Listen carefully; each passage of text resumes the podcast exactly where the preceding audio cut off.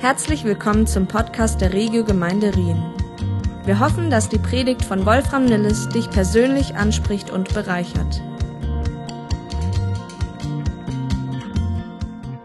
Ja, ich möchte euch auch noch mal, wenn ich euch hier da so sitzen sehe, dann äh, freue ich mich sehr, euch so wunderbar, äh, so wunderschön zu sehen.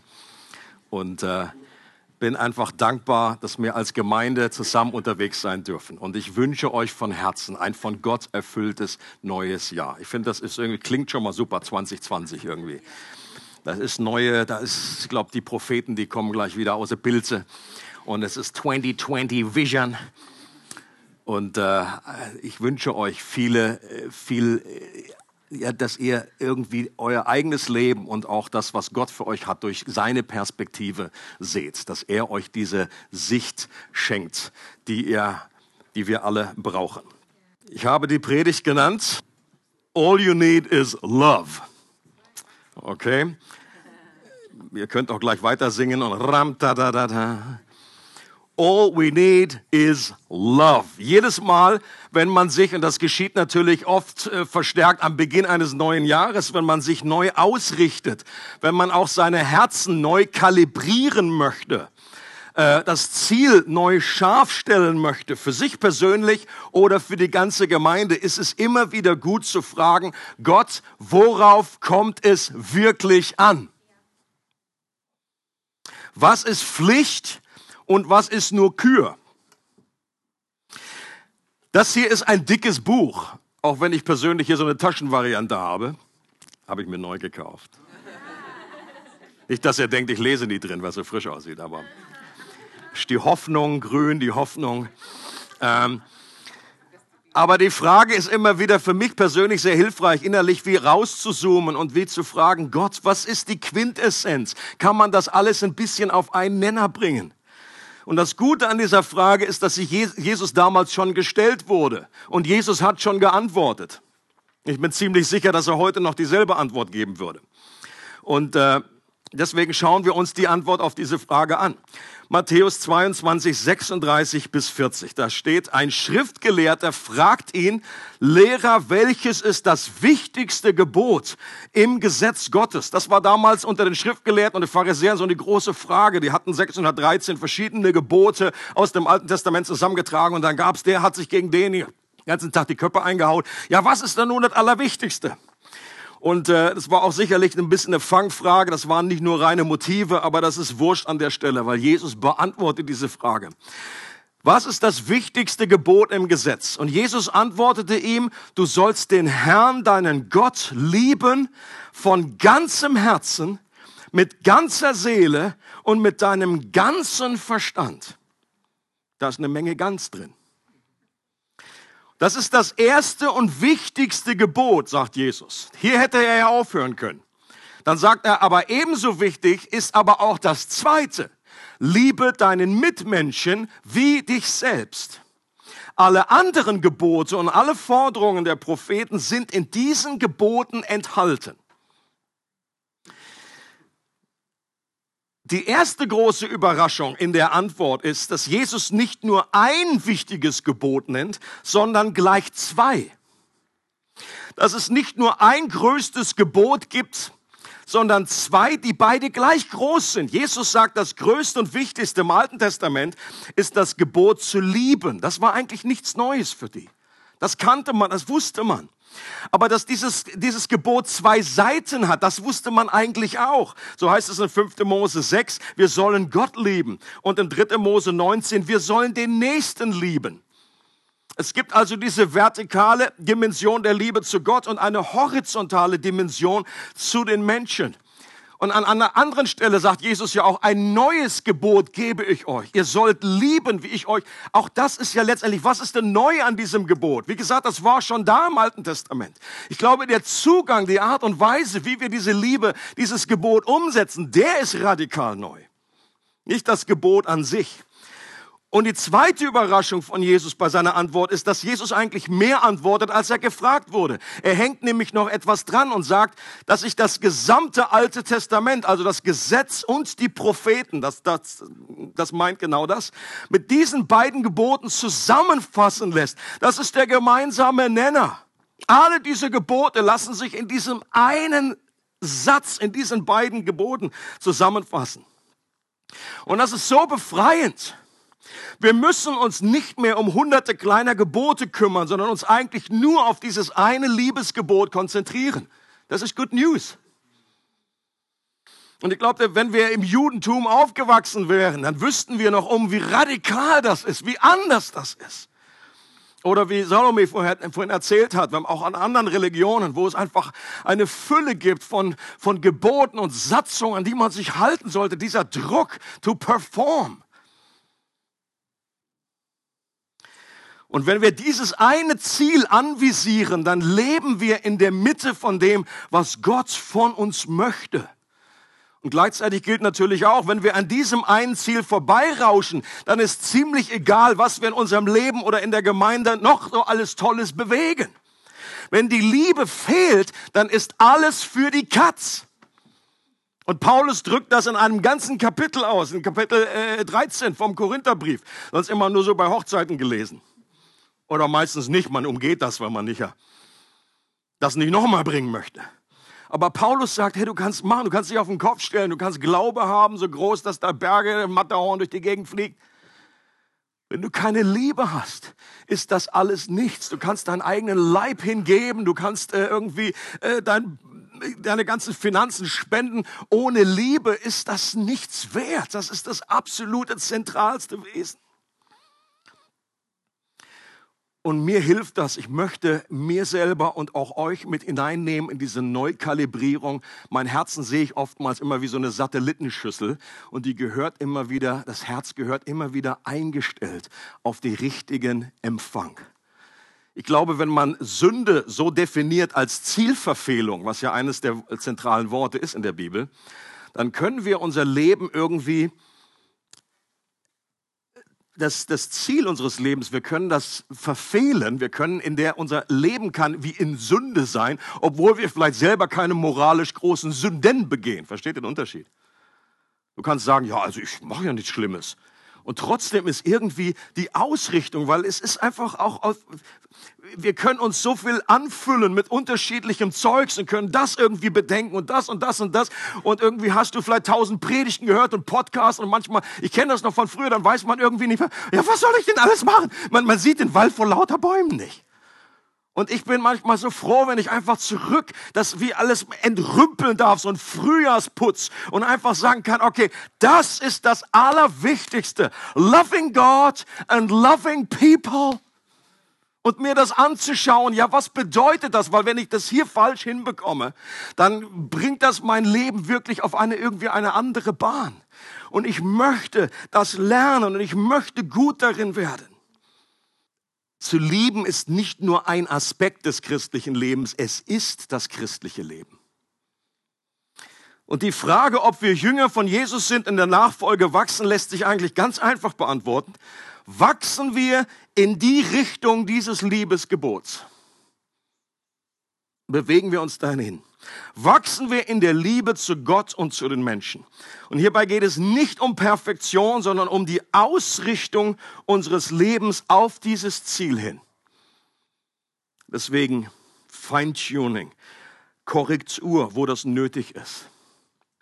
Und obwohl das Liebesgebot die ganze Nachfolge auf der einen Seite vereinfacht, ist es auf der anderen Seite eine schier unmögliche Aufgabe, das aus eigener Kraft zu bewerkstelligen. Es gibt ja manchmal äh, irgendwie in irgendwelchen Diskussionen oder von Leuten, die eigentlich mit dem Glauben nicht viel, wirklich viel am Hut haben, die aber von Jesus berichten, erzählen oftmals so ganz sentimental, ah, das, der, der Jesus und dieses Liebesgebot und die Nächstenliebe, das war so wunderbar. Und daran merkt man schon, wenn das ausgedrückt wird, dann merkt man schon, die haben eigentlich keine Ahnung, wovon sie reden. Weil wenn man richtig versteht, was Jesus da wirklich behauptet, was er uns, wozu er uns einlädt, dann müsste eigentlich wie eine Verzweiflung kommen. Ja, meine Güte, wer soll das schaffen? Es ist absolut impossible, solange du noch denkst, ja, das ist, das klingt super, das klingt nett, das ist, das mache ich jetzt. Da hast du den Schuss eigentlich nicht gehört. Du hast eigentlich nicht verstanden, was Jesus hier für eine Latte aufbaut. Wir sollen andere so lieben wie uns selbst. Und ich komme gleich noch dazu, was das bedeutet. Und das beinhaltet die Feindesliebe zu Menschen, an denen wir irgendwie, äh, die wir überhaupt nicht mögen. Und das ist noch gelinde ausgedrückt. Man könnte auch sagen, hassen zu denen wir überhaupt keine, keine Beziehung haben, die uns sowas von anders sind in unserem Lebensumfeld, dass wir Menschen lieben sollen, das ist absolute Überforderung. Wenn Jesus sagt, liebe die Menschen, deinen Mitmenschen, wie dich selbst, das wird ja so oft verstanden. Ich höre es immer und immer wieder. Ich habe es auch an anderen Stellen schon in der Predigt schon äh, äh, angemerkt, gesagt. Und ich höre immer wieder, als würde Jesus hier uns dazu auffordern, uns selbst zuerst zu mögen, als Voraussetzung dafür, andere zu lieben. Das höre ich immer wieder. Und jedes Mal denke ich innerlich, ah, ah. Nun spricht sicher nichts dagegen, Christen dabei zu helfen, ein gesundes Selbstbild zu entwickeln und sich als von Gott geliebt anzunehmen und auch selber so zu sehen. Da, da, dagegen ist ja nichts auszusetzen. Und doch bin ich davon überzeugt, dass Jesus nicht davon an dieser Stelle redet. Das hat damit nichts zu tun. Ich glaube, das ist eine Erfindung des 19., 20., 21. Jahrhunderts, dass Menschen das überhaupt in diese Richtung hin verstehen. Jesus redet von einer anderen Selbstliebe, und zwar einer Selbstliebe, die alle Menschen besitzen, unabhängig davon, was für ein Selbstwertgefühl sie besitzen. Zu dieser Selbstliebe fordert Jesus uns Menschen nicht auf, sondern er setzt sie einfach als gegeben voraus. Jesus sagt nicht, liebt euch selbst. Und wenn das mal irgendwann richtig geschehen ist, dann fangt an, andere zu lieben das große Problem ist, du bist in dieser Dauerschleife. Du bist es irgendwie reicht irgendwie nie aus. Du kommst gar nicht dazu, andere zu lieben. Oh, ich habe mich, ich hab mich selber noch nicht so angenommen. Gemeint ist die Selbstliebe, dass wir um unser eigenes Wohl besorgt sind, zum Beispiel. Und das ist jeder Mensch, das ist automatisch, ist eingebaut. Jesus geht hier, das ist, nimmt das als Gesetz. Ihr wisst, was ich meine. Er setzt das voraus. Jeder Mensch hat einen eingebauten Instinkt der Fürsorge für sich selbst. Das musst du keinem beibringen. Einem kleinen Kind, wenn es aufwächst, jetzt kümmere dich mal auch um dich selbst. Jeder strebt nach Nahrung, nach Kleidung, einem Dach über den Kopf, nach einer sinnvollen Beschäftigung, nach Beziehung. Jeder strebt nach Glück und möchte Schmerz aus dem Wege gehen. Dieses Eigeninteresse, und das verurteilt Jesus auch nicht. Das kann in sehr egoistischen, fleischliche Weise ausgelebt werden, weil es, wie gesagt, getrennt, losgekoppelt von Gott ist. Aber dieses eigene, diese Art von Selbstliebe, die hat Gott in uns hineingelegt. Und wenn Jesus sagt, wir sollen unseren Nächsten so lieben, wie wir uns selbst lieben, dann sagt er, so wie wir um unser Wohl besorgt sind, sollen wir das auch zum Wohl des Nächsten machen und um sein Wohl besorgt sein. Der Maßstab unserer eigenen Fürsorge soll zum Maßstab der Fürsorge des Nächsten werden. Und das ist im Grunde nichts anderes als die goldene Regel in Matthäus 7, so wie ihr von den Menschen behandelt werden möchtet, so behandelt sie auch. Denn das ist die Botschaft des Gesetzes und der Propheten. Hier sagt Jesus genau dasselbe auch. Das ist, wenn ihr das macht, dann sind alle anderen Gebote und Gesetze schon mit drinne. Und es ist interessant, dass diese Aussage, so wie das Jesus formuliert, in keiner anderen Religion so formuliert wurde, nämlich positiv. Die, die passive Variante, äh, die gibt es in anderen Religionen auch. Ich sag euch mal, das habe ich, glaube ich, irgendwann habe ich das mal gelernt, weiß auch nicht wann. Äh, Im Kindergarten, äh, in der Sonntagsschule. Ich weiß es nicht, war ja nicht in der Sonntagsschule.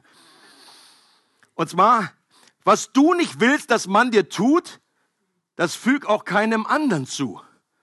Viele Christen denken ja, ja genau dasselbe. Ja, es ist nicht genau dasselbe, es ist ähnlich. Warum? Weil das andere ist passiv. Es ist praktisch wie negativ. Wir sollen dem anderen nicht das zufügen, was wir selber nicht zugefügt bekommen. Also wir, wir sollen wir sollen Leute nicht negativ reden, wir sollen nicht lügen, also in diese Richtung. Okay, wir sollen, also wir verkneifen uns etwas, das meine ich mit negativ. Wir verkneifen uns etwas, wir tun etwas nicht, was wir nicht möchten, dass andere nicht auch zu uns tun. Aber Jesus drückt es anders aus. Er sagt, tut anderen etwas, was ihr selber getan haben möchtet. You see the difference? Und diese passive, negative Variante, die gibt's irgendwie im Taoismus auch und äh, was weiß ich, äh, Guru Schlauberger. Da gibt's Leute, die haben das auch gesagt. Aber Jesus bringt hier etwas Positives und er sagt nicht nur einfach, ja, wir sollen nicht einfach, weil das, das, diese negative Variante, die könntest du irgendwie voll, vollbringen, wenn du dich irgendwo einschließt auf einen irgendeinen heiligen Berg und es gibt einfach keine Leute. Du machst überhaupt nichts und deswegen machst du auch nichts Schlimmes. Aber Jesus sagt, wenn du so lebst, dann bist du doch am Ziel des Lebens vorbeigeschlittert, weil du hast nicht geliebt. Okay? Liebe ist etwas Aktives. Liebe tut dem anderen etwas. Und die goldene Regel ist unglaublich praktisch, ist wie so ein handlicher Taschenkompass, den wir immer wieder bei uns haben. Ich habe mal so einen schönen mitgebracht hier. Ob der nun schön ist, mal hingestellt. Und den können wir immer wieder auspacken und mal schnell die Richtung zur göttlichen Liebe überprüfen. Wenn bei dir jemand Neues eingezogen ist als in die Nachbarschaft, dann schnell den Kompass rausgeholt und die Frage gestellt, okay, würde, mich, würde ich mich über eine Begrüßung und äh, eine spezielle, eine, dass jemand kommt und sagt, Mensch, schön, dass Sie hier neu sind. Wenn ich an deren Stelle würde ich mich darüber freuen. Und dann einfach die Seiten tauschen und sagen, okay, dann mache ich das der anderen Person.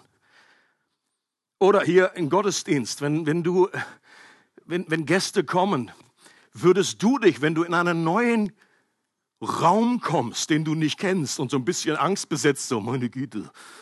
Und unser Flur ist ja ganz besonders schlimm, ja. Und dann leitet durch diese hohle Gasse, durch diesen engen Schlauch. Jeder, der hier zum ersten Mal reinkommt, äh, vielleicht bist du zum ersten Mal hier heute, herzlichen Glückwunsch. Ich beglückwünsche deinen Mut. Du weißt ja nicht, was am anderen ist, ja wie eine Geburt. Du weißt nicht, was am anderen Ende dieses Kanals auf dich wartet und, und dann sich einfach nur kurz in die Situation zu versetzen, was würde ich mir wünschen? Was wäre gut, wenn Leute auf mich zukommen? Zugegeben, es ist nicht immer ganz einfach. Es gibt nämlich die Leute, die sagen, die wünschen sich eigentlich in Ruhe gelassen zu werden. Und andere, die wünschten sich, dass gerade zehn auf sie zuschwärmen und einfach sie fragen, woher sie kommen, wie sie das erlebt haben in diesem Geburtskanal. Und deswegen, äh, ist einerseits äh, Gottes Gebot, Gottes, Gottes Ausrichtung eigentlich simpel, aber damit sage ich nicht, dass es irgendwie super einfach und easy immer ist. Zu lieben bedeutet immer wieder ein Risiko einzugehen. Weil, wir, weil in der Kommunikation Dinge schiefgehen können. Und du beabsichtigst eigentlich Liebe, aber was bei der anderen Person ankommt, ist etwas anderes. Oder wenn dich jemand verletzt hat, äh, wenn ich einen Fehler begangen habe, dann wünsche ich mir eine neue Chance. Ich möchte, dass andere mir mit Gnade begegnen. Und deswegen mach das mit anderen. So wie du behandelt werden möchtest. Gib anderen Menschen neue Vorschuss, äh, Vertrauen. Gib ihnen Gnade. Vergib ihnen. Nach einem Streit, also in der Beziehung, in der, in der Ehe, es kommt ja nie vor. Also im neuen Jahr eigentlich noch nicht vorgekommen dann wünsche ich mir, dass mein Partner auf mich zukommt und Versöhnung wieder anstrebt. Jetzt kann man darauf ewig warten, bis er nun endlich kommt. Oder ich kann sagen, okay, das, was ich mir wünsche vom Partner, das mache ich. Das ist die goldene Regel. Und diese goldene Regel kann uns dabei helfen, das Liebesgebot ganz praktisch anzuwenden. Sensibler zu werden, gleichzeitig zu wissen, äh, dass es eben, wie gesagt, keine Garantie und keinen Erfolg gibt in jeder einzelnen Situation. Jetzt gibt es hier noch ein kleines Wort, das ähm, hoffnungslos überfordern könnte. Und dieses kleine Wort ist, liebe deinen Mitmenschen wie dich selbst. Dieses kleine wie, das hat es in sich. Das heißt nämlich genau so wie. Jesus scheint tatsächlich zu sagen, dass wir nicht nur dieselben Ziele für andere begehren sollen, sondern das auch in derselben Intensität, mit derselben Ausdauer und mit derselben Energie tun sollen, wie wir das für uns selber tun. Und das ist eine kleine Bombe. Wenn wir uns das so richtig auf der Zunge zergehen lassen und nicht dann in so geübter religiöser Manier mal so über, überlesen, okay? kennt ihr das auch? Man, man guckt gar nicht mehr genau hin sondern man ist es so vertraut und so oh, liebt einander wie Gott. Oh, machen wir Kerze an, der Liebe. Und wir, wir checken überhaupt nicht, wie, wie Jesus uns da voll ins Gesicht haut mit. In Liebe natürlich. Wenn wir Jesus an der Stelle wirklich ernst nehmen, dann wird dieses Gebot schnell zu einer Bedrohung und kompletten Überforderung. Unsere alte Natur interpretiert dieses Wörtchen wie nämlich schnell mit der Aussage anstelle von. Und dann wird es für unser Ego schwierig. Wenn wir andere Menschen auf diese Art lieben und uns so um sie kümmern, dann bleiben unsere Bedürfnisse doch vielleicht auf der Strecke. Dann haben andere immer Priorität und wir bluten innerlich aus. Das ist geistliches Harakiri. So denkt unsere alte, unsere alte Natur. Wir soll, wie soll das überhaupt funktionieren, ohne dass wir alle im kollektiven Burnout landen? Wie passt das zusammen mit der Aussage im ersten Johannesbrief, dass seine Gebote nicht schwer sind, dass sein Joch sanft ist, seine Last leicht ist? Und ich glaube, dass ich Jesus darüber im Klaren war, dass dieses Gebot alleine eine Bedrohung und Überforderung darstellt. Und wenn wir diese Bedrohung erleben, wir erst dann richtig wertschätzen, dass die beiden Gebote zusammengehören. Okay? Ich glaube, Jesus führt uns manchmal bewusst in so eine, in so eine Situation hinein, wo wir checken, oh mein Gott, das ist total über meine Möglichkeiten, total, es übersteigt meine Fähigkeiten. Und dann sagt Jesus, jetzt bist du parat, um das Evangelium, um die freisetzende Kraft überhaupt zu empfangen. Und deswegen heißt das erste Gebot das erste Gebot. Nicht, weil es wichtiger wäre als das andere, aber weil es in der Priorität zuerst kommen muss. Weil es die Voraussetzung ist für das zweite. Die Liebe zu oder von Gott muss unserer Liebe zum Nächsten immer vorausgehen damit wir das Gebot zur nächsten Liebe nicht als Tod eigenen, unseres eigenen Glücks betrachten. Gott zu lieben von ganzem Herzen, mit ganzer Seele und ganzem Verstand bedeutet in Gott selbst unsere größte Befriedigung, unser größtes Glück zu finden. Dass Gott selbst zur größten Quelle meiner Freude und zu meinem größten Schatz wird. Amen.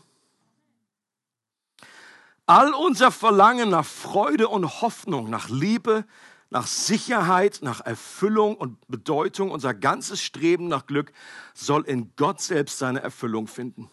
Und wenn das geschieht, dann bleiben unsere Bedürfnisse nicht auf der Strecke. Wir sind angeschlossen an einen göttlichen Strom. Eine Quelle, die nie versiegt und die unseren Durst nach Glück in Ewigkeit stillt. Deswegen hat Jesus gesagt, in, zu dieser Frau, mit der er geredet hat, Samariterin, hat gesagt, in dir wenn du an mich glaubst, wird eine Quelle des Lebens entstehen. Und du wirst in Ewigkeit nicht mehr dürsten. Das heißt, nicht, das meint Jesus nicht, dass man nicht, nicht, nicht mal Durst hat nach, nach mehr von Gott. Das meint er nicht. Sondern es heißt, dass wir nicht äh, noch andere Quellen brauchen außer Gott und dass diese Quelle niemals äh, ausgeht. Dass wir alles, was wir brauchen, in Gott und in der Beziehung zu ihm finden. Und deswegen ist es die wichtigste Voraussetzung, um andere Menschen lieben zu können, die Erfahrung, sich von Gott komplett geliebt zu wissen und ihn selbst zu lieben mit allem, was in uns ist. 1. Johannes 4,19, wir lieben, weil er uns was? Zuerst geliebt hat.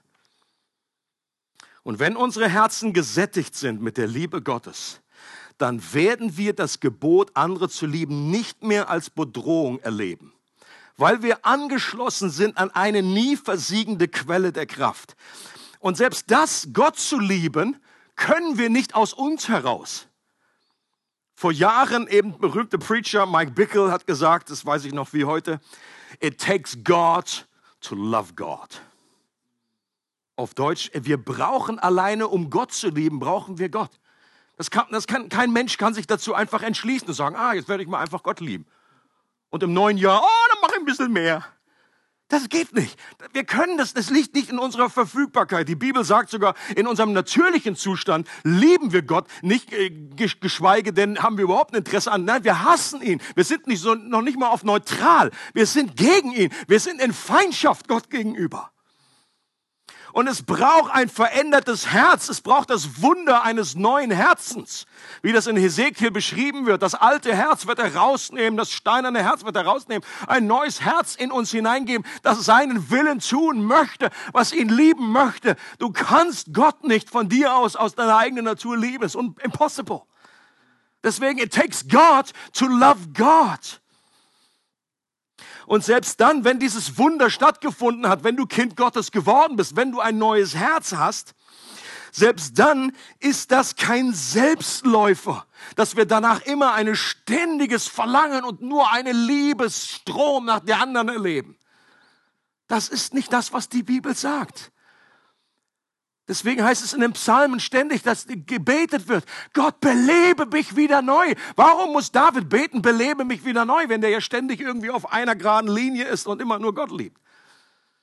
Stellt wieder her die Freude meines Heils. Warum betet er, wenn das irgendwie immer konstant bei ihm da war? Das ist eben nicht so. Wir müssen immer wieder diese Belebung äh, anstreben. Deswegen redet die Bibel davon, dass wir unsere Lust an Gott haben sollen und dass das nicht nur erlaubt ist, sondern geboten habe, deine Lust am Herrn. Wir sind aufgefordert, nicht nur an Gott zu glauben, sondern ihn zu genießen. Und wo, was für ein Unterschied ist das? Wie viele Christen folgen einfach dem Herrn nach, weil man das so macht, mit Ach und Krach dem Lamme nach? Aber das ist auch so weit entfernt von dem, das ist auch eine, eine, eine falsche Ausrichtung seines Lebens. Ein Leben in diesem Pflichtbewusstsein. Was für ein Riesenunterschied, wenn du Gott aus Freude und aus Liebe gerne nachfolgst. Dazwischen liegen Welten. Wenn unsere Liebe zu Gott auf Sparflamme ist, dann wird auch unsere Liebe untereinander nur auf Sparflamme köcheln. Und auch das ist ein guter Test, wenn du merkst, Mensch, dir irgendwie geht dir die Liebe für andere Menschen irgendwie abhanden, dann ist es einfach gut zu realisieren, vielleicht muss ich einfach mich jetzt tiefer wieder neu in Gott hineinbohren und Zeit mit ihm verbringen. Und anstrengen hilft an der Stelle nichts. Gute Vorsätze hilft alles nichts. Dann kannst du sagen, oh, jetzt mal, liebe ich mal. Jetzt kommt der Liebesbär in mir und dann starte ich den Liebesturbo. Ja. Und deswegen liebe ich auch dieses Zitat, was ich schon so oft gebracht habe von C.S. Lewis. Ihr wisst ja, fast jeder Predigt, Predigt ohne C.S. Lewis Zitat ist im Grunde nichts. Nicht ganz.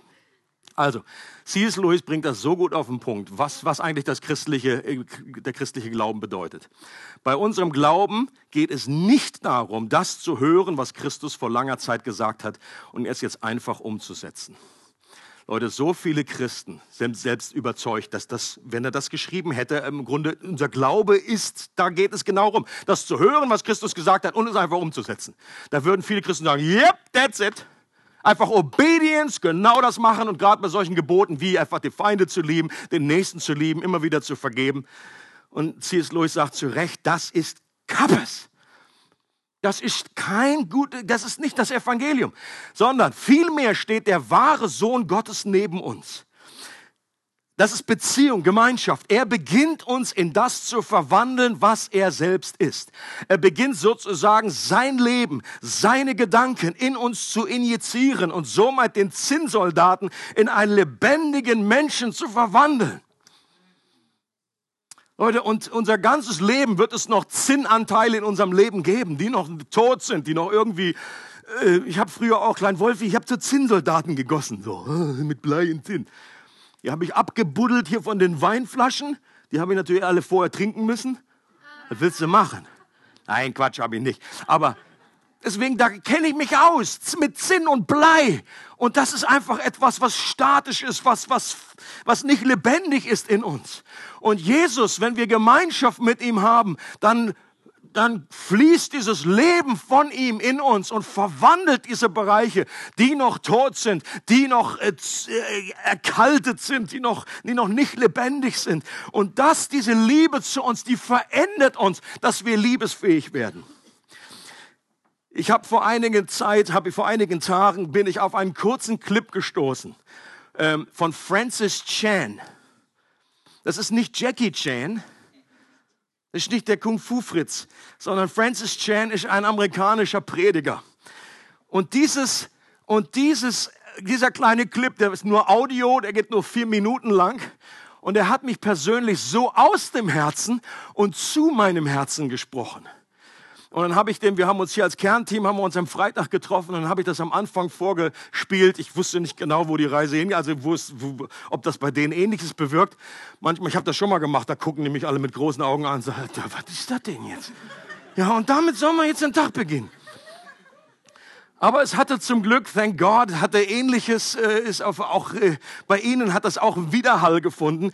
Und ich versuche mein Bestes. Ich habe das etwas deutsch übersetzt und versuche das, ich weiß nicht, ob es mir gelingt, so gut rüberzubringen.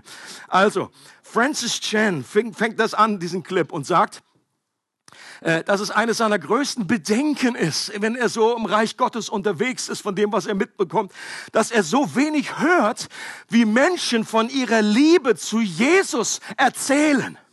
Christen. Von der Person Jesu Christi. Er sagt, ich höre viel Gerede über Gemeinden über Sprecher, über Redner, über unterschiedliche Worship Bands und Lieder und Predigten. Aber wo sind diese Stimmen, die sagen, oh, ich war mit Jesus zusammen. Ich liebe ihn so sehr. Das ist mein zentrales Gebetsanliegen. Ich möchte in seiner Gegenwart sein. Und wenn wir uns verlieben, sagt er, dann merken wir das ja auch, die Auswirkung. Right? Ich gucke jetzt keinen besonders an. Wir werden dann ziemlich einseitig, haben so einen Tunnelblick und wir werden auch sehr besitzergreifend. Und dasselbe geschieht, wenn wir ein Kind bekommen. Wir reden nur noch über dieses Kind und sind auch hier sehr vereinnahmt und sind fasziniert von diesem Baby. Und er sagt, meine Sorge ist, dass diese Art von Sprache kaum hörbar wird in Bezug auf Jesus. Und dabei sollen wir ihn lieben mit unserem ganzen Herzen, von unserer ganzen Seele, mit unserem ganzen Verstand, mit all unserer Kraft dass es unser Verlangen ist, mit ihm alleine zu sein, Zeit verbringen. Das ist immerhin das erste Gebot. Das ist schon wichtig. Ja nicht so ein Nebenschauplatz. Und die Gemeinde, sagt er, sollte diese hingegebenen Anbeter Gottes hervorbringen, die nicht genug von ihm bekommen können. Es läuft etwas schief, wenn wir, ihn, wenn wir irgendein christliches, cooles, hippes Event ankündigen und dann die Hütte voll ist wenn wir dann dagegen zum Gebet einladen, zum normalen Gebet, dann nur eine Handvoll von Leuten auftaucht. Da ist eine Schieflage, das darf uns nicht egal sein. Wir reden immerhin von diesem Wesen, das alle Engel ununterbrochen anbeten, von dem sie fasziniert sind. Und es ist doch egal, wer uns dabei in seine Gegenwart leitet. Es ist seine Gegenwart, nach der wir verlangen. Und wie oft passiert es uns, dass wir nach einem Gottesdienst sagen, das hat mir gut gefallen oder der Worship heute, der hat mir nicht so gefallen oder ich mochte die Lieder nicht so oder da war zu viel von dem, zu wenig von dem oder die Band war heute nicht so dolle oder der Prediger, der war erst recht nicht so dolle. Anstatt selbst beteiligt zu sein in der Anbetung. Irgendwie haben wir den Blick auf das Wesentliche verloren, ist seine Aussage. Kannst du dir vorstellen, so sein letzter Satz, wie die Engel, nee, noch nicht, nicht noch der letzte. Kannst du dir vorstellen, wie die Engel, die heilig, heilig, heilig singen, sagen, ach, heute gefällt mir das nicht so. Das war gestern besser. Hatte irgendwie so ein anderes Timbre. Irgendwie so, irgendwas ist falsch heute. Es, ich glaube, sagt er, es fällt uns selbst oft gar nicht mehr auf, wie konsumorientiert wir sogar in Gottesdiensten sein können. Stell dir vor, die Leute im Alten Testament hätten gesagt, ich will, will heute nicht zum Opfer gehen. Wer ist überhaupt heute dran mit Opfer? Äh, den, den, Opferbullen. Wer führt den Opferbullen heute zum Altar? Ah, nee, das ist der, der Hans. Das will ich nicht. Der ist nicht so gut.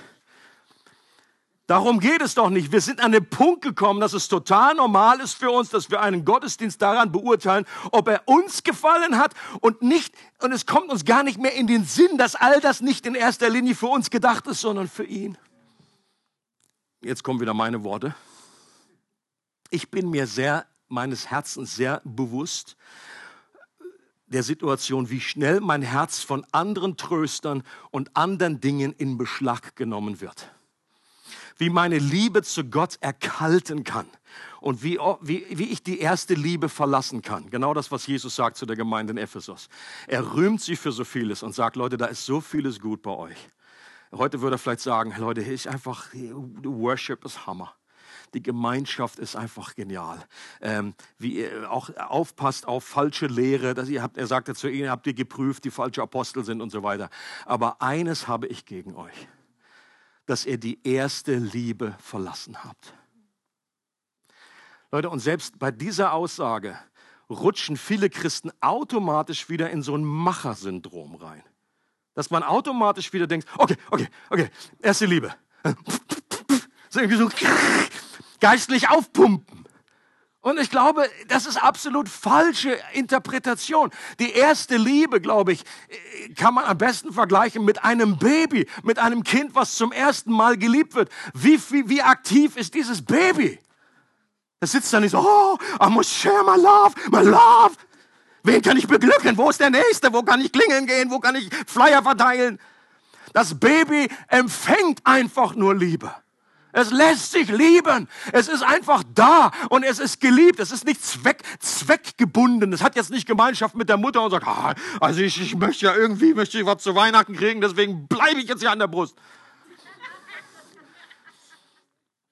Es ist einfach diese Gemeinschaft mit Gott und dass wir uns zweckfrei Zeit mit Gott verbringen oder eine innere Agenda. Ich glaube, wenn nur das irgendwie äh, der, der Grund ist, warum du betest oder das Wort Gottes liest, weil das irgendwie nur das elfte Gebot ist im christlichen im Kuchen oder weil du irgendwie etwas nur haben möchtest. Natürlich, wenn wir beten, dann sollen wir auch bitten. Natürlich ist das Teil davon. Aber zuallererst ist mal Gebet eine Beziehung. Mal zweckfrei. Hast du solche Zeiten, wo du einfach nur mit Gott zusammen bist? Und hinterher, wenn dich jemand fragt, ja, warum hast du gebetet? So, ey, keine Ahnung, weiß ich einfach nicht. Zweckfrei. Wenn du verliebt bist, wenn du mit deinem Partner zusammen bist, dann sagst du auch nicht, oh, ich habe mal Händchen gehalten, halbe Stunde nichts gesagt. Es gibt eine awkward Silent, das gibt es auch nach dem Motto. Uh, uh, awkward Turtle geht durch den Raum. Aber es gibt eben auch Zeiten, wo man absolut einfach zufrieden ist, in der Gegenwart des anderen zu sein. Ich bin einfach neu angesprochen worden. Für mich einfach dieses Jahr zu einem Jahr zu machen mit einer neuen Intimität mit Jesus. Und ich will mich auch nicht davon ausbremsen lassen, wenn, ich glaube, es geht vielen Menschen in Deutschland, Schweiz so von unserer Kultur her. Wir haben irgendwie, wir haben schon Leute kennengelernt, wo das einfach ganz komisch ist. Wenn Leute immer nur erzählen, I love Jesus, I love Jesus. Und wir, irgendwie wollen wir nicht so werden.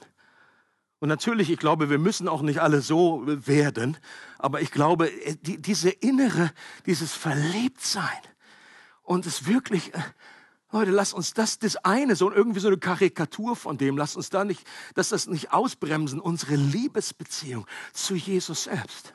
Der berühmte Musiker, schon länger verstorben, Keith Green, den ich ganz am Anfang meines christlichen Karriere gehört habe der hat gesagt, wie, wie, wie, die beste Beschreibung, Definition für einen Christen ist, is someone that is bananas for Jesus. Total Banane. Oder es ist wie David, der gesagt hat zu seiner Frau da, äh, bei der fast dann immer irgendwie das Aquarium eingefroren ist, als er zurückkam. Weil sie so eine Kälte ausgestrahlt hat. Ja, er gerade noch tanzte er da unten mit aller seiner Kraft vor dem Herrn. Er kommt zu Hause, pff, trifft auf eine Eiswand. Alle Fische waren tot. Die Frau sagt, hat er sich ja schön daneben gemacht. Mein Mann, der König, zum Vollpfosten hat er sich gemacht. Tanzt da rum wie so ein Gummiflummi. Und, und David sagt glücklicherweise nicht an der Stelle, hm, jetzt wo du sagst, hast du eigentlich recht. Ein bisschen überbordet gegangen, ein bisschen zu Banane gewesen. Eine Banane hätte geholfen. Er sagt, für den Herrn will ich noch viel mehr mich zum Affen machen, wenn das, wenn das, also wie gesagt, nicht verstehen, nicht bewusst zum Affen machen, das ist ein Unterschied.